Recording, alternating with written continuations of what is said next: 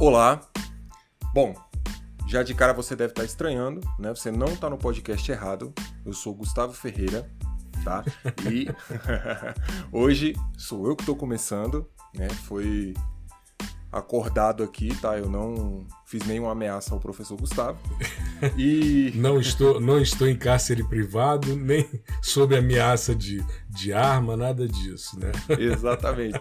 Foi aqui foi um consenso.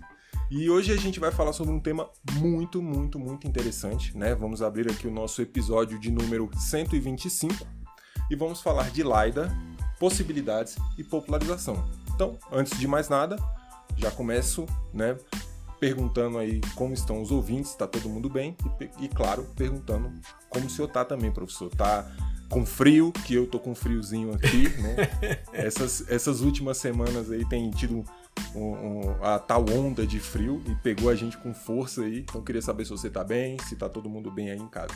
Tô, eu tô me recuperando de uma uma virose, não sei, a gente ficou muito tempo em casa e uhum. acabou não adoecendo, graças a Deus, né? Eu nem a Covid eu peguei, já tomei as três doses, mas é, na família tem sido recorrente uma tosse que fica aí, ela vai e vem, e nessa já tem umas três, quatro semanas.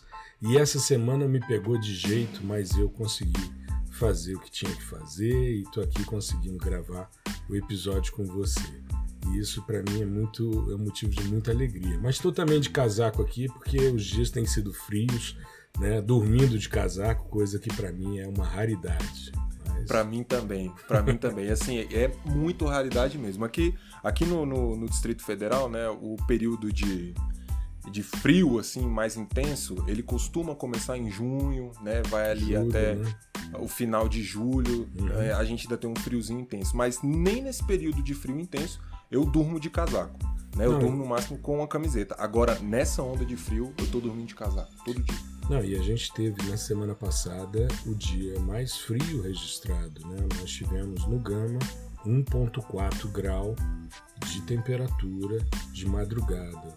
A temperatura mais baixa tinha sido 1,6, então realmente não é brincadeira. E aí a gente acaba também desbalanceando, a imunidade fica meio baixa, Exatamente. mas nada que uma boa.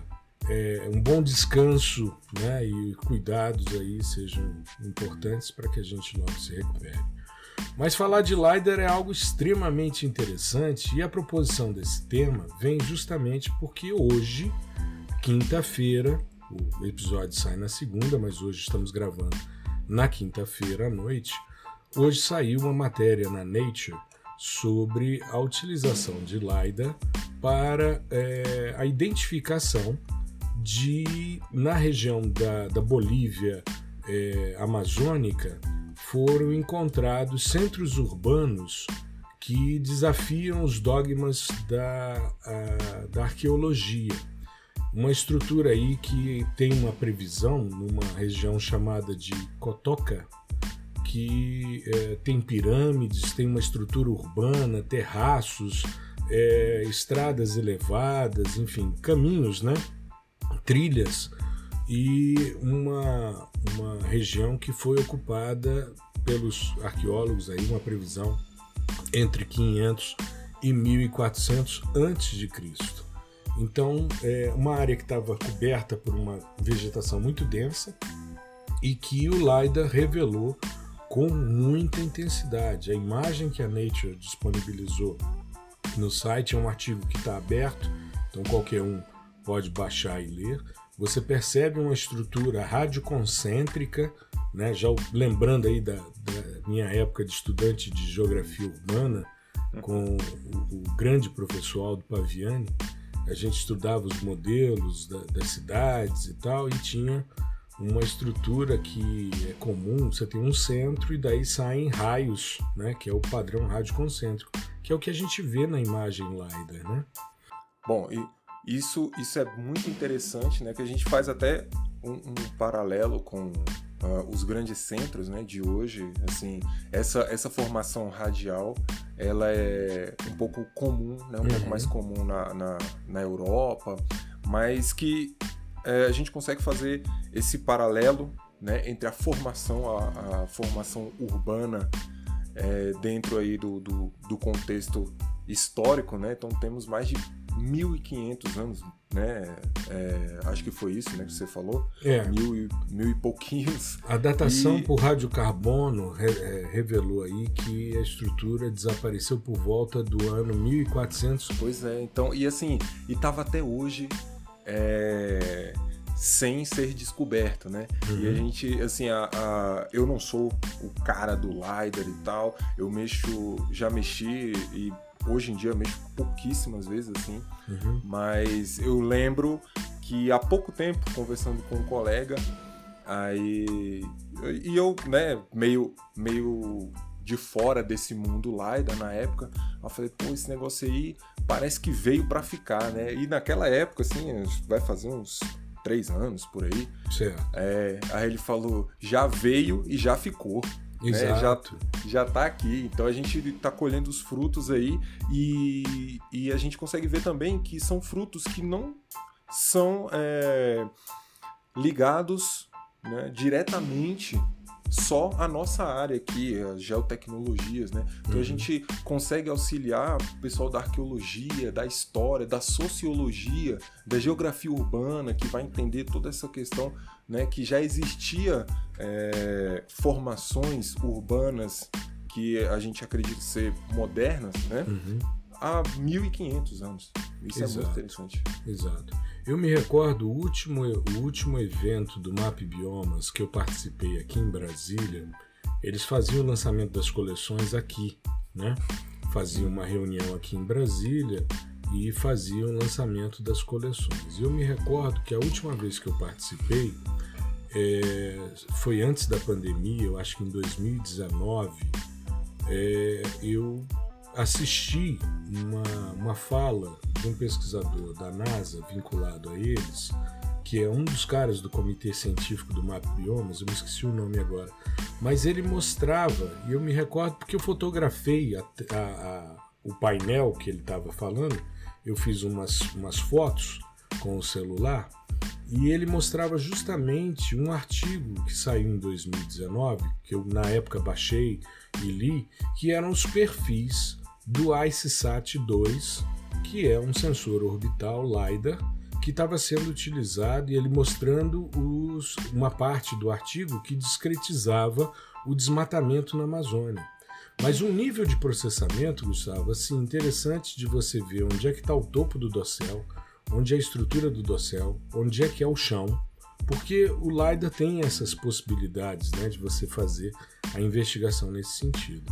Já existia a missão Jedi, que é uma missão extremamente interessante, eu já falei sobre ela em posts, a missão Jedi que está na Estação Espacial Internacional. Né?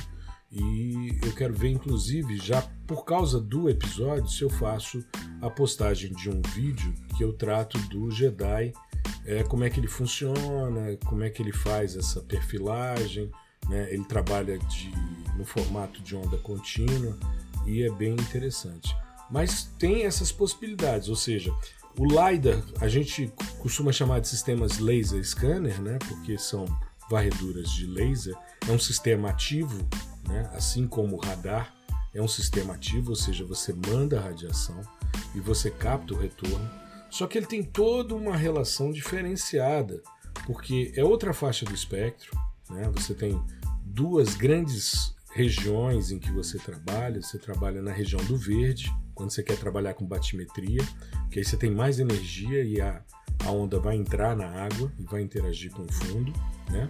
E você tem o mais comum, que é o, o, o laser de neodímio dopado por ítrio, alumínio e granada, que você tem ali um comprimento de onda de 1062 nanômetros na região do NIR. Então você já tem menos energia que o laser verde, mas você trabalha com toda a topografia. E a proposta inicial, né, porque no início aí, anos 2000, anos 2005 por aí, a gente chamava de laser scanner porque não havia consenso em relação a nome. Hum. Tinha gente que chamava de LADAR, Laser Detection and Ranging. Tinha uma, uma outra utilização que era o, o mapeador de largura aerotransportada, e o LiDAR, que é né, o Light Range and Detection, né, que seria o termo, e que acabou se popularizando. E aí hoje a gente utiliza o LiDAR, mas ele é um sistema fantástico. Eu acho que é, é um dos sistemas sensores que a gente fala no curso de sistemas sensores, é o último que a gente aborda, mas é fantástico, principalmente para quem trabalha com topografia, né, com modelo digital de superfície, modelo digital de terreno, para quem trabalha com vegetação, quem trabalha com batimetria, ou seja, e quem trabalha também com planejamento urbano, porque Exato. você tem muito, muita perfilagem interessante aí para trabalhar, né? É, eu acho, é, antes, antes da gente entrar numa questão mais conceitual assim de, do funcionamento do lidar, né? Uhum. É, eu só queria destacar que a gente tende a, a encontrar as referências para sensores ativos mais ligadas ao SAR, né? Exato. E muitas, muitas vezes a gente acaba esquecendo que os LiDARs também são ativos e eles funcionam com princípios é, bem parecidos, né? Então Exato. Eu, estou, eu estou emitindo ondas coerentes, né?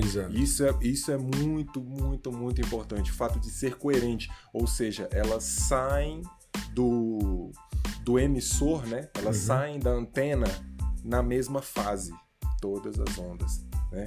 E, Isso. Não há defasagem. Não há defasagem. É, na, na hora da emissão. Isso. Né? E, e, e tem uma, uma característica, característica comum. É, e tem uma característica que diferencia que não há polarização. Isso, Isso no, no, laser você não tem polarização. É, uma, é um diferencial. Agora, é genial o sistema. Porque primeiro você está trabalhando com uma energia que te permite você fazer uma visada nadiral. Então você não precisa ter a questão das, das ingresias e das dif dificuldades de se trabalhar com visada lateral, que é sempre um transtorno. Né? As distorções. Né? É, exato. Tanto geométricas como radi radiométricas que você precisa fazer, todos os ajustes e tal. Né? Você tem mais, mais trabalho de pré-processamento do dado do que efetivamente para chegar ao que você precisa. Né?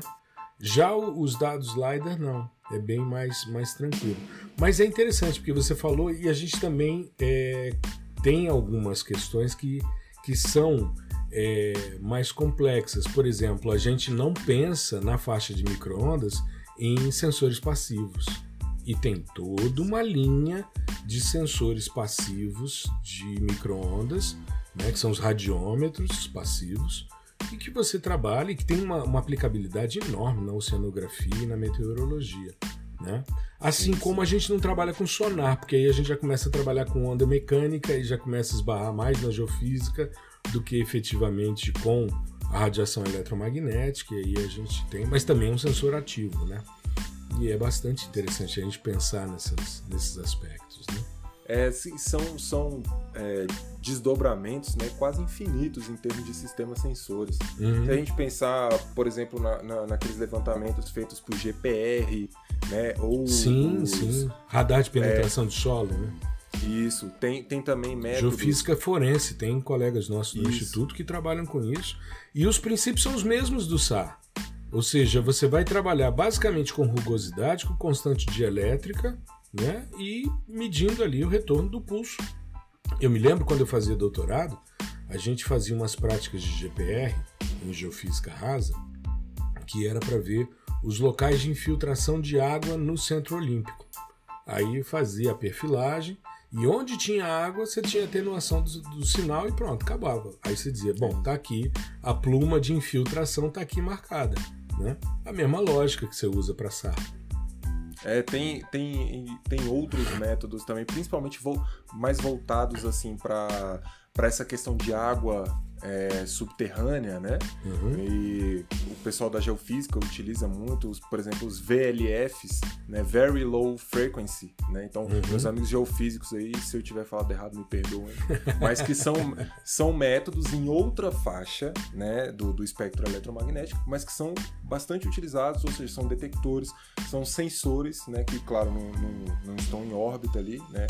Mas são comumente utilizados para a gente identificar esses tipos de feição. Então Exato. você tem uma gama muito grande de sistemas sensores que vai implicar em uma gama maior ainda de aplicações. Né? É. Você sabe que eu quando penso em LiDAR, aí eu começo a expandir né, para laser scanner, eu penso nos sistemas estáticos e aí eu fico me lembrando da época que eu estava fazendo doutorado e eu fui pro, pro JPL, eu e Osmar, seu orientador, nós fomos para lá em 98 para eu apresentar um trabalho. E naquele ano saiu uma matéria no Fantástico sobre moonfakers. Eu já devo ter comentado isso com você, mas eu queria ressaltar isso porque tem a ver com o nosso tema. O Moonfakers era um, um site que questionava a chegada do homem à Lua.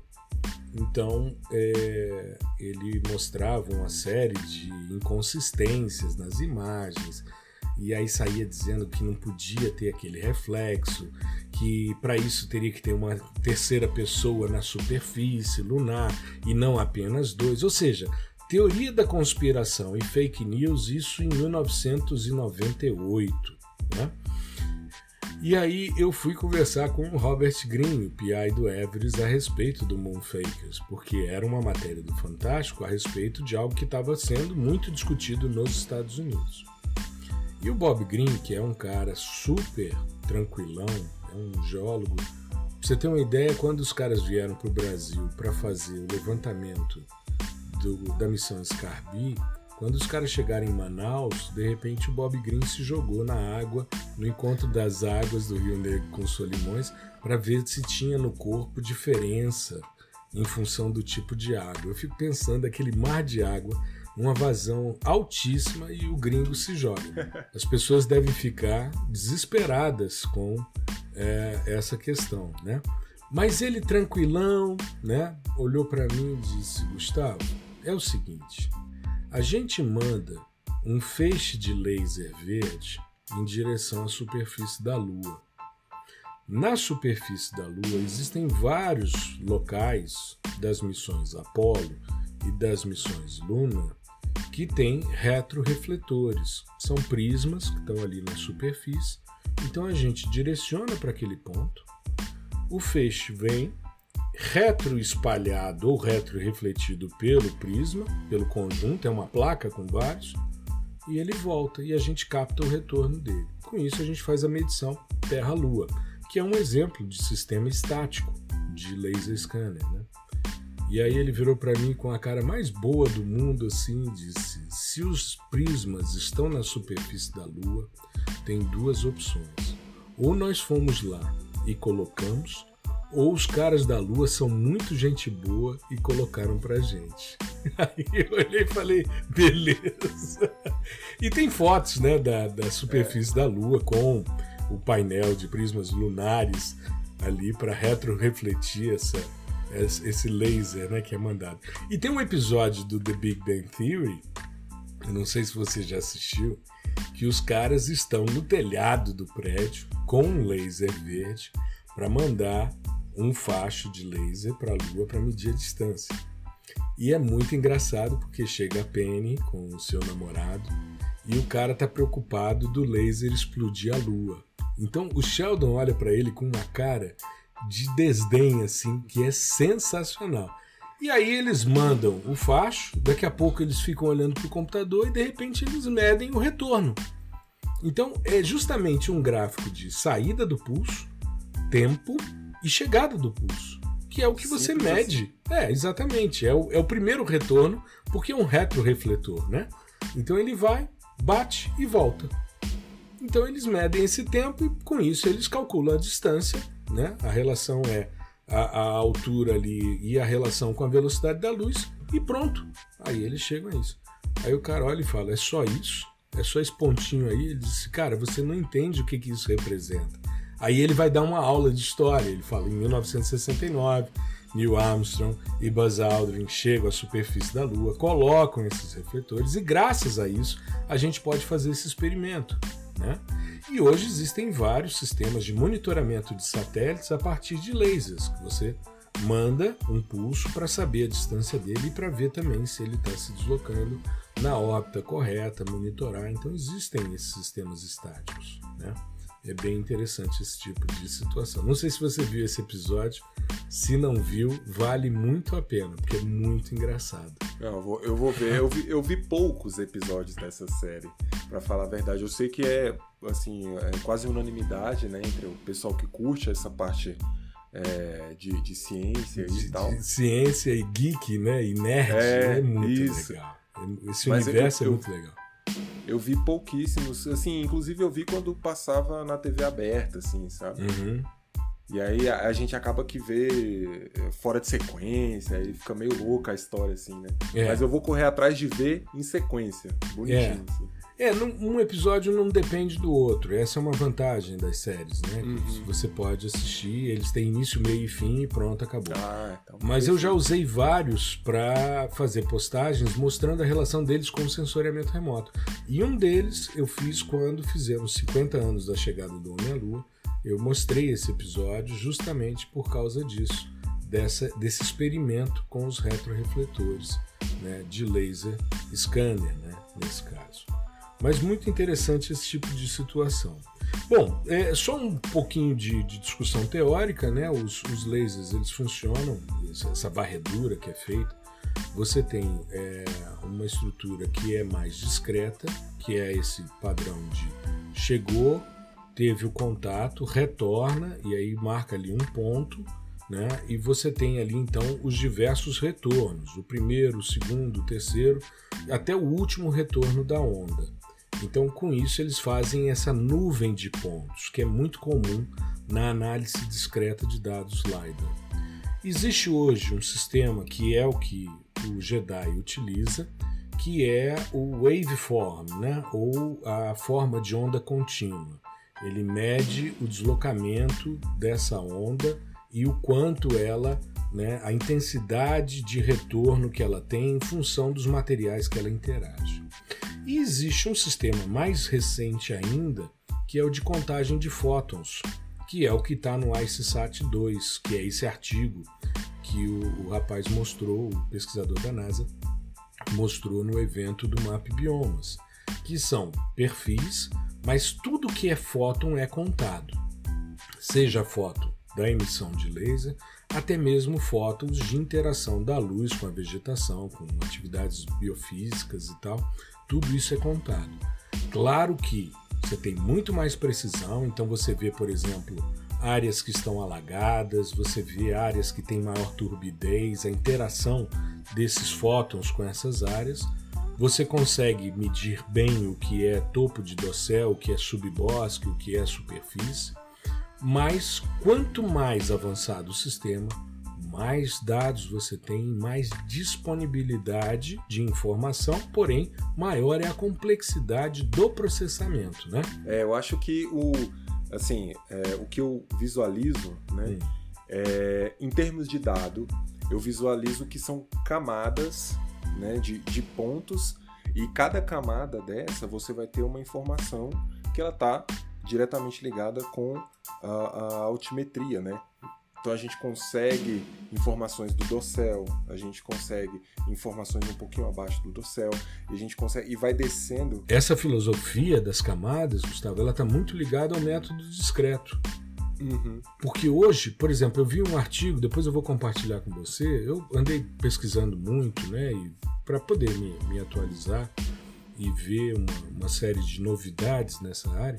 Mas eu vi artigo, por exemplo, que o cara pega a estrutura de, de onda contínua, né, em que você tem a possibilidade de ver intensidades e densidades, porque você vai é, agrupando as informações, e fazer, por exemplo, uma clusterização usando é, K-means dessa informação, para você separar as informações é muito, muito interessante o avanço da tecnologia.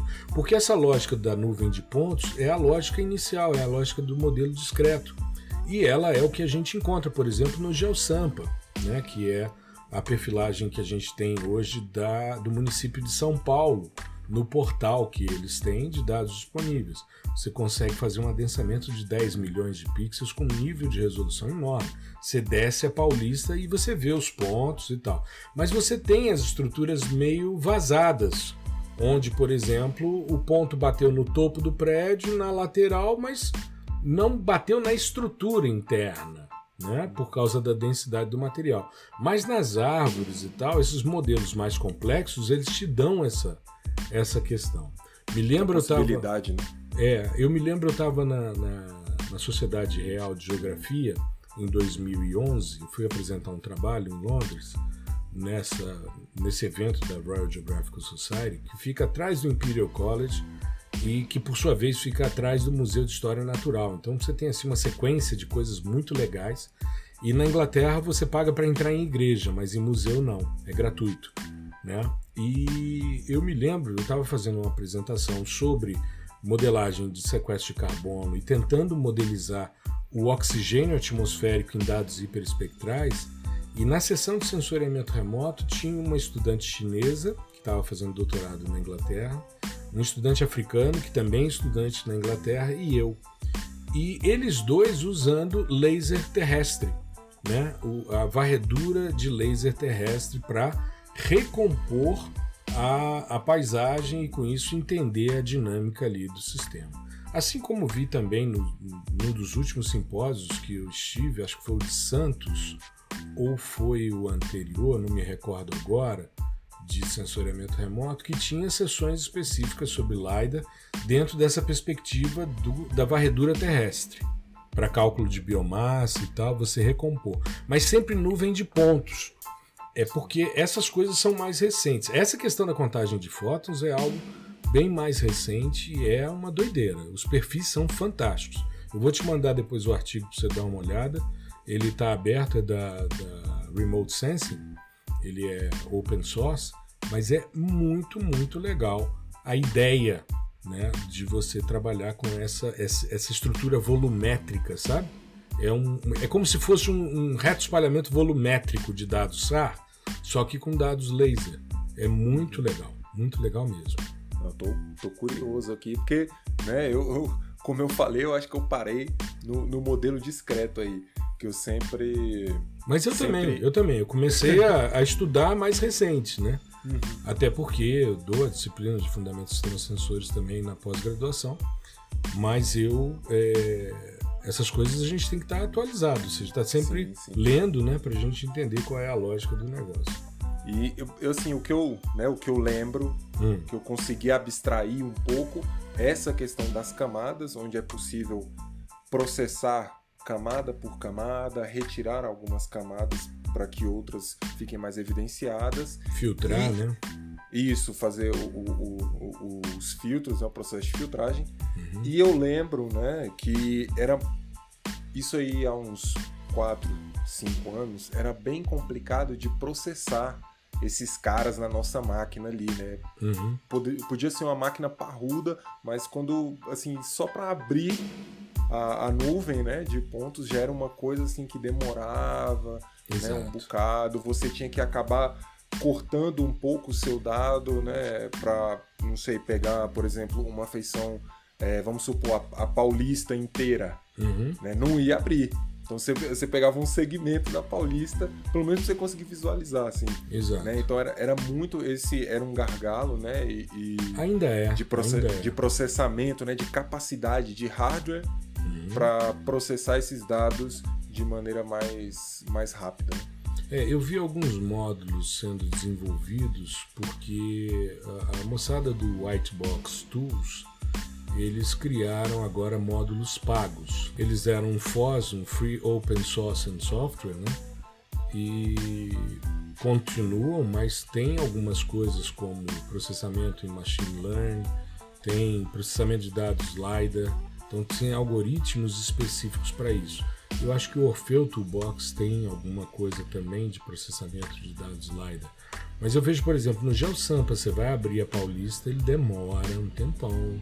Ele renderiza legal, porque é web, né? Ele renderiza legal, mas para você se movimentar ali, para você passear pelo negócio, é bem mais complexo, porque nós estamos falando aí de 10 milhões de pontos. Né? É um, ele, por default, é 2 milhões, mas ele pode aumentar essa qualidade. Né? É muita coisa. É muita informação. É muita informação. E uma das coisas legais que eu vejo, porque o GeoSampa tem isso, eles fazem esses filtros de camadas, né? Então eles geram, eles quando você abre, ele te pergunta, você quer ver o modelo digital de superfície ou você quer ver o modelo digital de terreno? Né? A ideia é com de superfície você vê prédios, você vê árvores, né? tudo que está acima do solo, enquanto que o de terreno ele faz uma, uma visualização é, mais específica do terreno e sem essa cobertura. É claro que é, quando você faz isso, por exemplo, no GeoSampa, você vê os, as quadras que não foram mapeadas, onde não tem ponto fica sem informação. Tinha um prédio ali, né? Mas eu já vi alguns modelos que os caras fazem uma interpolação para esses lugares onde retiraram árvores e tal, mas fica sempre algum resíduo, claro. Mas é algo extremamente interessante, porque a, o início dos laser scanners era justamente para esse tipo de modelagem de, de, terreno.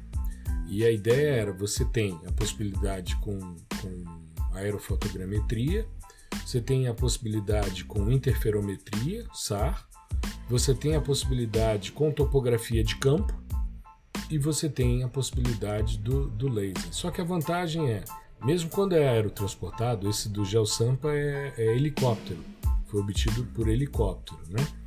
É, mesmo quando é aerotransportado, você tem sempre, além do laser, você tem dois sistemas que vão subsidiar o, a varredura o tempo todo. Um GPS diferencial e o sistema inercial da aeronave para controle de atitude, né? Roll, pitch e yaw. Então você está sempre, cada ponto seu naquela nuvem é georreferenciado. Isso é um diferencial em termos de precisão muito grande. E eu vi agora no mundo GeoConnect, as reuniões preparatórias, a discussão de LiDAR em drone, né? Para os caras fazerem esse tipo de verificação usando drone. A miniaturização dos sistemas e tal. Então eu vejo é, que. Você é um... leu minha mente. Você leu é. minha mente agora. Que eu, eu ia, eu ia é, falar justamente sobre isso. Eu então fale. Que, né, então que, a, é, que a, a, a mini, miniaturização, né, ela acaba que, que permite a maior popularização desse tipo de tecnologia, uhum. né, e que e aí eu ia, eu ia terminar falando que isso vai acabar né, sendo acoplado aos sistemas aí de drones, né? Uhum. E que aí abriria um leque absurdo, né? De imagina só você fazer levantamentos de propriedades, né, para o pessoal Exato. do carro aí. Cara, e isso com, com a precisão absurda, com LiDAR e tal, para você, para o cara ali conseguir fazer exatamente a delimitação, o cadastro correto, né? Assim, agilizaria demais, demais. É, algumas áreas que são que tem bastante gargalo nesse sentido, né? De, uhum. de, de, dados é, não corrigidos, né? De, de, dados com sobreposições inexistentes em campo, enfim. Exato. Isso é muito bacana. Não, com certeza. Eu tô vendo, porque é, eu quando vi, por exemplo, câmeras FLIR para celular, tem um, um celular da Caterpillar que tem a câmera FLIR integrado. Né? Sim, um, um, um, colega que trabalha comigo, hum. é, ele tinha um, né? Inclusive ele, ele ficou um tempão assim com esse, com esse celular da Caterpillar. Aí ele meio que morreu assim, né? Ele já tava bem velho. Uhum. E aí é, teve que é trocar. É antigo. Isso. E ele não achou um novo daquele uhum. mesmo modelo Caterpillar e tal. Ele é todo parrudão, né? Parece um. É, exato. É pra você jogar para cima e o caminhão Isso. passar por cima. É, é uma ferramenta mesmo. Exato. E, e, ele, e essa, essa câmera FLIR é muito, é muito legal. Você, é. Ela tem uma precisão bacana, assim. Exato, exato. O FLIR é Forward Looking Infrared, né? É, o, o, eu vi isso. É, eu fazia parte de um grupo de trabalho de desertificação na Copa da Rússia. O jogo que o Brasil perdeu para a Bélgica, eu estava no campo. Eu estava no, no, sertão do, de Sergipe e Alagoas fazendo verificação de projetos de recuperação de áreas degradadas por é, por desertificação. A gente parou na hora do almoço para assistir o jogo. E aí perdemos. Esse, ano nada de campo, tá? Não, exato. Exato. exato. vamos, vamos, ficar em casa para. Mas é de madrugada. É, mas esse, esses jogos devem ser mais de madrugada, vai ser mais complicado. Mas o. o bom, a, a Copa da Ásia também foi, né? E a gente ganhou, foi quando a gente né, levantou o Penta. Mas é. eu estava eu tava no campo. E o coordenador, o professor Valdemar, da Universidade Federal do Piauí, que era o coordenador da área de desertificação do Ministério do Meio Ambiente, ele tinha um celular desse. E nós voltamos para Aracaju para pegar o voo, eu, ele e Marcos Rosa, que é o coordenador técnico do Map Biomas, porque o pessoal do Map Biomas estava, é, eu fazia parte do projeto Árida, que era um portal, um dashboard do Map Biomas para desertificação. E o, o, Valdemar com essa câmera termal, e ele usava no campo para mostrar que estava havendo recuperação, porque as áreas revegetadas eram mais frias do que as áreas de solo exposto, e ele fazia os registros térmicos com a câmera. E o celular, cara, podia passar um ônibus em cima que ele não quebrava, é super resistente. Eu vi agora câmeras FLIR, câmeras termais, para celular, mas para você acoplar e ainda são proibitivas, são coisas caras, na faixa de 3, é. 4 mil reais, né? Agora, o, o, o LiDAR está se popularizando tanto que agora ele está no iPhone e no iPad. Né? Agora é, não, isso, porque isso é... já está desde o iPhone 12. Né? O meu é 11, saiu na versão seguinte do meu, do meu iPhone. Mas eu já estou de olho, porque outro dia meu amigo Thiago Duque, né, que é do, do TDCast, já teve aqui com a gente e tal. Tiago fez umas postagens lá sobre. Ele fez uma. O Tiago é um, é um, é um MacGyver dos tempos modernos, sabe? O Tiago ele, ele vive inventando moda e é mó barato. Os stories dele são muito legais. É um cara de mapeamento geológico, um cara muito bom, muito safo. E ele fez uma, uma churrasqueira é, usando rochas para manter ali o calor e tal. Fez toda uma estrutura para colocar panela e tal.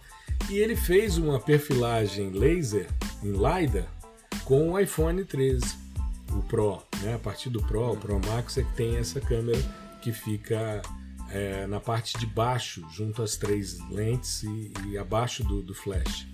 E aí ele fez isso, aí eu falei, Thiago, eu vou dar uma aula sobre LiDAR, você pode me mandar? E ele me mandou três vídeos que ele fez num, num aplicativo muito legais, muito legais, em que ele gira, mostra não só essa churrasqueira, mas uma outra estrutura que ele fez para plantas, com uma, uma estrutura antiga de madeira, e o gabinete dele, o gabinete de trabalho dele, onde estão todas as ferramentas. Então ele tem um giro ali da estrutura com um nível de detalhamento muito legal. E o iPhone é, instalou essa câmera LiDAR com a função de melhorar a visualização noturna, por ser um sensor ativo, mas principalmente para realidade ampliada. Eles querem utilizar isso para realidade ampliada, ou seja, é um pressuposto para o que a gente está vendo aí em termos de movimento para metaverso. A composição de ambientes usando LiDAR, essas varreduras LiDAR para composição de ambientes para compor o metaverso. É algo a se Ele... pensar, né? Tem, tem a função também de mapear os objetos no fundo para a gente fazer aquele modo retrato, né?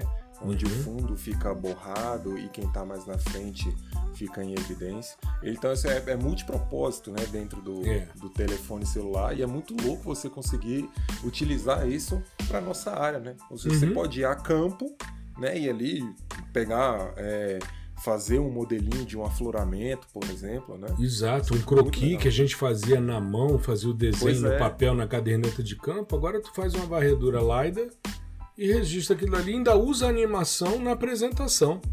É show de bola um negócio desse. É uma popularização muito grande, né? Que pena, que pena sim, né? É porque tá começando ainda a popularização, mais é, nesse sentido de smartphones, né? Uhum. Mas é, só para destacar, só está presente no 13 Pro, né? O, o no 12 e no 13. No 12, no 12 e no 13 Isso. Pro. Isso. E no iPad também Pro. Né? Isso, né? exato. Eu estava vendo aqui, inclusive compartilhei com você, um artigo que saiu da Nature É, quando foi? Deixa eu ver aqui a data.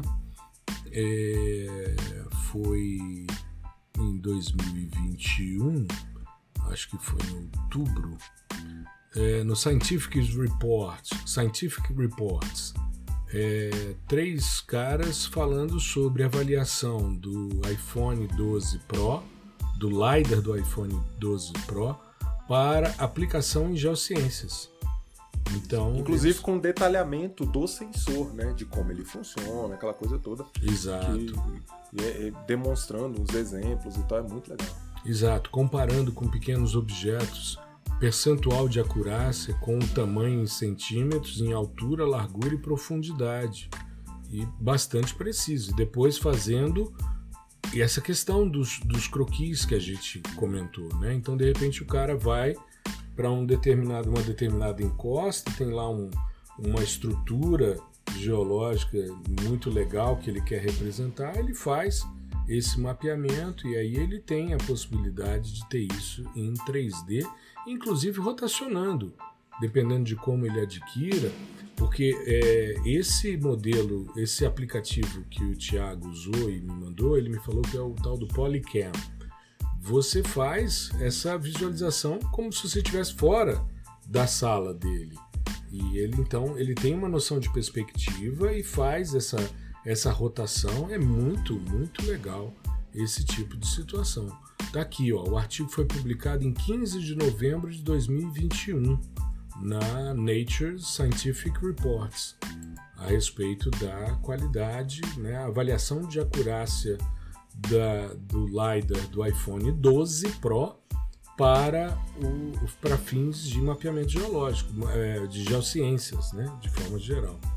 Então, é, eu estava vendo, eu estava comentando com o meu filho mais velho, ele está fazendo arquitetura né, em São Paulo, e ele estava fazendo um trabalho de topografia, topografia 2, inclusive sensoriamento remoto. Então a gente tem trocado muita informação, eu tenho passar. E é o tipo da coisa, né? Porque casa de, de ferreiro, espeto de pau, né? Verdade. Então, é, ah, você trabalha com isso? Pô, há mais de 30 anos, né, meu filho? Né? Eu trabalho exatamente com isso. É como o outro que é fotógrafo, quando a gente vai discutir filtros e processamento de imagens, ele fala, ué, mas você entende disso? Eu falei, cara, eu trabalho com isso, só trabalho com isso. Eu não trabalho com fotografia, mas trabalho com fotografia aérea, então esse tipo de coisa, né? Mas é interessante essas interfaces. E aí eu conversando com ele e mostrei para ele uma matéria que eu tinha lido no jornal que a França vai fazer a partir desse ano um mapeamento LiDAR de todo o território nacional francês e disponibilizar de forma gratuita, porque para eles é muito importante para o planejamento. Então, sim, sim. é extremamente interessante. Se nós temos o nosso país todo mapeado em radar de abertura lateral, né, que foi o, radar, o Radam Brasil, né, isso nos anos 70, 70. nós tivemos todo o nosso território, 8,5 milhões de quilômetros quadrados mapeados, né, na escala de 1 para 1 milhão, é, por que não fazer como São Paulo, né? A gente tem empresas que fazem isso aqui em Brasília mesmo, a Topocart, um dos serviços que eles prestam é mapeamento laser. Eles têm o, o, o Gil, que é o diretor de cartografia, é, uma das vezes que eu dei Fundamento de Sistemas Sensores na pós, isso no momento presencial, ele veio dar uma aula sobre LiDAR para os alunos. E aí mostrou os trabalhos em usina hidrelétrica, em acompanhamento de linha de transmissão, porque a, a vegetação tem que ser podada para evitar o problema com a linha de transmissão. Então todo o levantamento é feito em laser, muito mais em conta do que se eles fossem fazer isso é, de, de, trilha né, em campo. É, eu acho que a utilização do LiDAR para essas grandes obras é hoje em dia quase imprescindível. Uhum. Né? Assim, é, a gente precisa desse auxílio, né? precisa modelar essas grandes estruturas, né? até para evitar que alguma falha aconteça, né? algum desperdício de material, enfim. Né? E é muito, muito, muito bem-vindo. Acho que o futuro é que todas as, as obras grandes ou pequenas ou qualquer outro tipo de intervenção na superfície terrestre tenham auxílio do, do imageamento aí por LiDAR. Né? Exato. eu estou vendo que, como a gente conversou outro dia, que a gente falava sobre, né, no episódio anterior ao que nós fizemos com o pessoal da Ambigel, que a gente falava sobre perspectivas de monitoramento de desmatamento, que a coisa caminha para múltiplos sistemas sensores, né, utilizar várias possibilidades, eu vejo cada vez mais que a gente precisa cada vez mais ampliar os diversos pensares em sensoriamento remoto para a gente ter essa integração. Então, assim, não dá para a gente pensar somente no multispectral, não dá para a gente ficar só dentro da perspectiva do, do hiper ou do termal ou do radar. A gente precisa integrar todas essas questões para a gente poder avançar. Bom, eu acho que é isso mesmo, é a integração, né? A gente uhum. sempre bate nessa teclinha aí da integração de dados, de sensores, de profissionais, de áreas, né? De disciplinas diferentes. Uhum. Então, é, talvez a integração seja a chave. E nesse caso, integrar o LiDAR com outros produtos, né? Ou com, com outros pensares, seja bem interessante também. É claro que tudo isso, por exemplo, quando você estava falando do, do imaginamento LiDAR de todo o Brasil, né? Claro que tudo isso envolve outros desafios, né? É, não, eu, eu, vejo que para o Brasil como um todo seria complicado agora, mas a gente Sim. tem isso de forma orbital, mas a gente poderia ter pelo menos para as grandes cidades, Sim. né? Mas assim, eu, eu acho que é como São Paulo de... fez, como Sim, São Paulo fez, né? E é, e é, isso, eu acho que é, no desafio a gente acaba é, elaborando alguma solução, né? Então a gente pode, uhum. pô, vamos tentar para as metrópoles, né, primeiro, e aí a gente tenta é, sanar alguns probleminhas ali de armazenamento, enfim, de disponibilidade desse dado, né? Qualquer uhum. coisa do tipo, e a partir daí a gente vai crescendo, né? Devagarzinho, é. devagarzinho, e quando você menos pensar, já está tudo imagiado, né, com dados de altíssima resolução e pronto para todo mundo utilizar e disponibilizado para todo mundo né, realizar estudos, enfim, seja lá o que for. E é isso que faz crescer a nossa área, a ciência em geral, né, e a, a sociedade evoluir um pouquinho mais. Exato. Eu tenho visto muito trabalho agora na literatura, Gustavo, de integração. Inclusive participei agora de um workshop, a coisa de umas três, quatro semanas atrás, do pessoal da Capela, Constelação Capela, integração LiDAR-SAR. Entendeu? Os caras estão é, fazendo aí, essa brincadeira para essas questões topográficas, principalmente. Muito legal, muito legal Isso mesmo. aí é brincadeira de gente grande, né? O, o Capela tem é um, um SAR de altíssima resolução. É, né? banda X, eu, né? É na banda X que já, trabalham. Eu já dei uma vasculhada nos dados, né? É, onde eu trabalho tem a, a, a, disponibilidade de alguns, algumas cenas capela, uhum. e assim, é, é, coisa de louco, assim. Mas sabe? você sabe que eles, eles abrem, né, para você ter sim, acesso. Sim. Eu fiz o cadastro, já recebi a autorização, só não entrei. Isso, quem é da, pra, quem é da academia, assim, é, é bem tranquilo, né? É, tem, exato. tem essa disponibilidade. Eles são bem solícitos também. Uhum. São, são, o, pessoal lá é muito gente boa, mas é, é assim, é, você fica abismado. Principalmente, é, eu peguei uma área na Amazônia, né? Então era basicamente floresta e cursos d'água, né? E ali você já, já via um, um, um, certo detalhamento, principalmente em termos de rugosidade, né? Da floresta e tal. É, a questão dos sedimentos, também a carga de sedimento dos rios. Mas agora, quando a gente pega esse dado na área urbana, Uhum. Assim, é, cara, é coisa de louco. É eu vi, eu vi é um, umas imagens na época do, do engarrafamento lá do canal de Suez. Uhum. Eles fizeram, disponibilizaram na mídia, cara, é fantástico. É fantástico os dados. E esse workshop que eu assisti era a integração dos dados deles com dados LiDAR. E, e um resultado muito interessante. Eles pegavam uma área dentro de uma cidade americana e faziam a, a modelagem de um prédio usando esses dois elementos.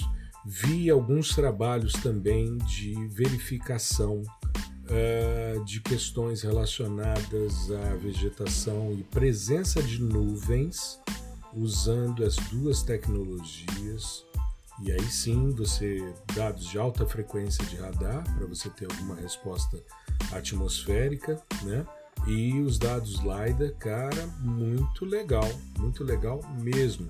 Banda X, né, aquele tandem X, e, e, e LiDAR orbital, o IceSat 2, muito bacana essas integrações. Então, são, são desafios. Eu, o que eu acho legal, isso, você sabe disso que a gente trabalha junto há já bastante tempo, mas eu tô aí desde 2000 2000, 2003, que eu venho com uma linha de pesquisa de potencialidade de sistemas sensores.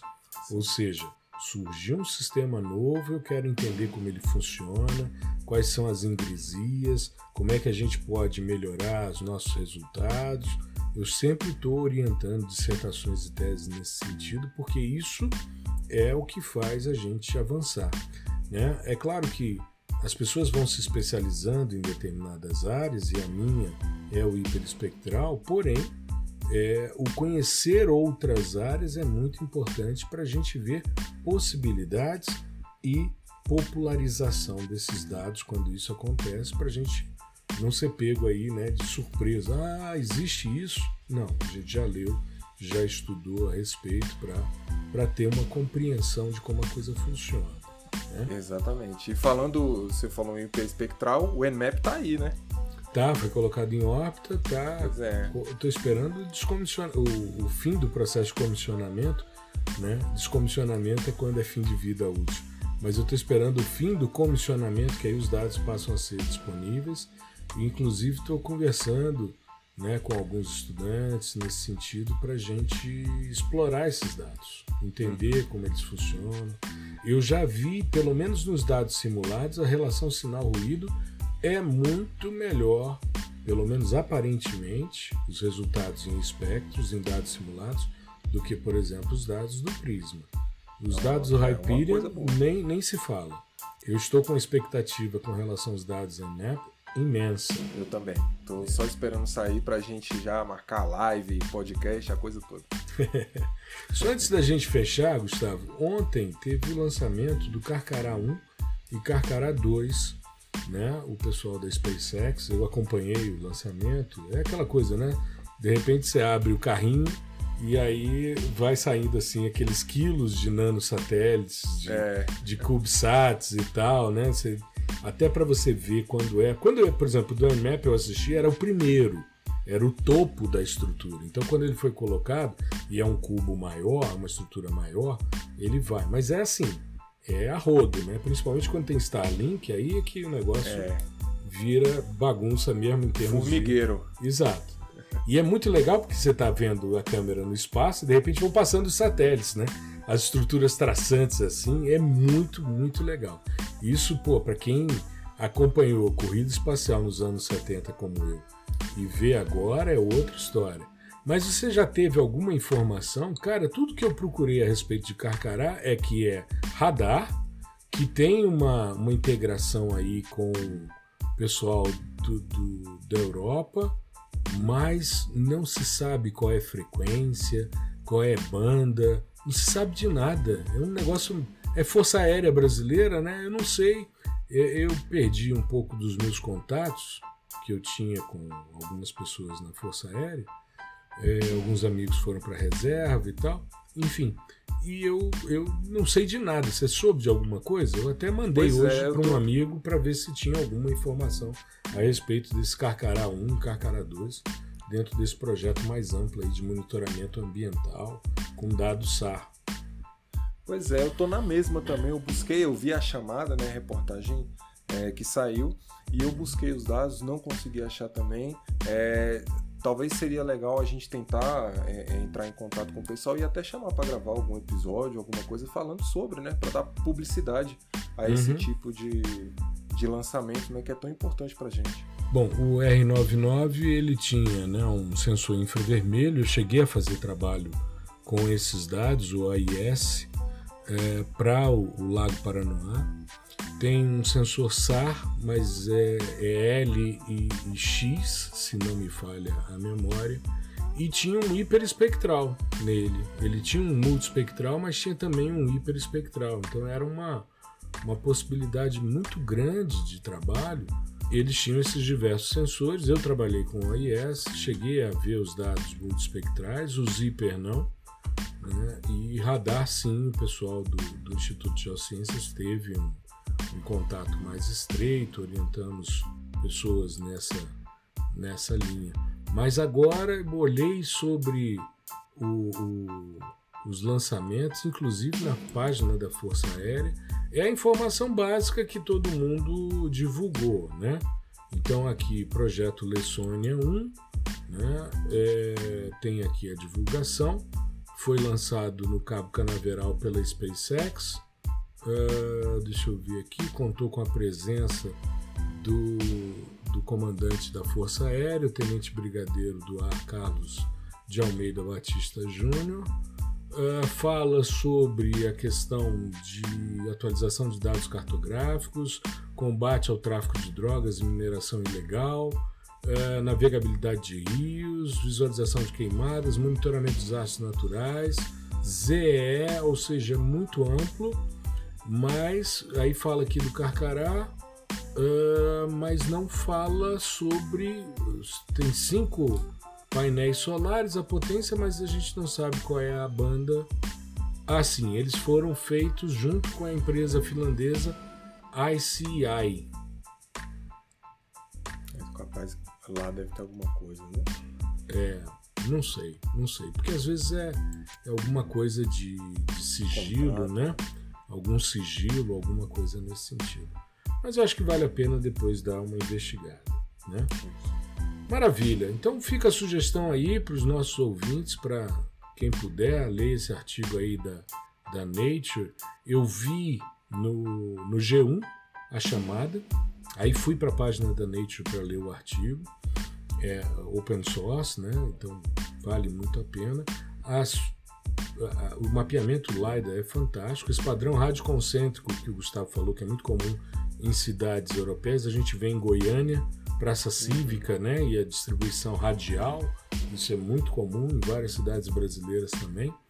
E o LiDAR aí entrando na vegetação e trazendo informações sobre é, áreas urbanas que existiam na Amazônia boliviana e que até então eram desconhecidas. É muito interessante a gente ver a aplicação e falamos de várias aplicações diferenciadas, desde metaverso, realidade virtual, realidade aumentada, né? utilização de celular para esse tipo de dado para a gente poder avançar. Acho que é por aí, Gustavão. Temos aí um, um, material interessante para reflexões da nossa audiência com relação a dados LiDAR, né? É isso, foi um bem bolado aqui de tudo que a gente entende, né, sobre, sobre esse assunto. E o que não e entende a... também, né? E o que não entende também. e a sugestão é que o, o, pessoal busque aí os artigos, né, que eles são bem interessantes, a descrição é, desses ambientes aí urbanos, né, na, na, de mil anos, aí, mil e quinhentos anos. E, então pode buscar, é, é, a, tem uns que, como o professor falou, que são open access, né? Então acesso uhum. aberto, tá aí para todo mundo. Então vale a pena dar uma lidinha, tá? Dar uma olhada e é, é, fica aqui a nossa nossa torcida né, para a popularização dos lidars no, nos smartphones, né? Exato. Nos outros smartphones, para a gente conseguir utilizar isso em campo e ficar testando e brincando com esse negócio. Exato. Eu já estou assim angustiado de ter comprado um, né? Que o ainda... seu é um, um atrás do que um tem Um atrás. Né? Aí o meu é tecnologia 4G, o outro que saiu já é 5G. Isso me deixa profundamente nervoso, porque eu sou um cara ligado, vidrado em tecnologias, né? E é, eu acho que é interessante a gente pensar nesse tipo de, de coisa e fazer também uma sugestão a quem está nos ouvindo, né? Fazer sempre que quiserem, que tiver algum tema que vocês queiram ouvir aqui no podcast, é só entrar nos directs da gente lá no, no Instagram, né, no LinkedIn e mandar o tema. A gente, aliás, precisa retomar, Gustavo, na segunda-feira, a caixinha né, de sugestões de tema. Isso para o podcast. Vou retomar isso na próxima semana. Tá legal? Perfeito, perfeito. E é isso então. Fiquem bem, se cuidem. Gustavão, um grande prazer estar aqui com você, batendo um papo sempre sobre sensoriamento remoto, sempre uma alegria. E vem coisa nova por aí.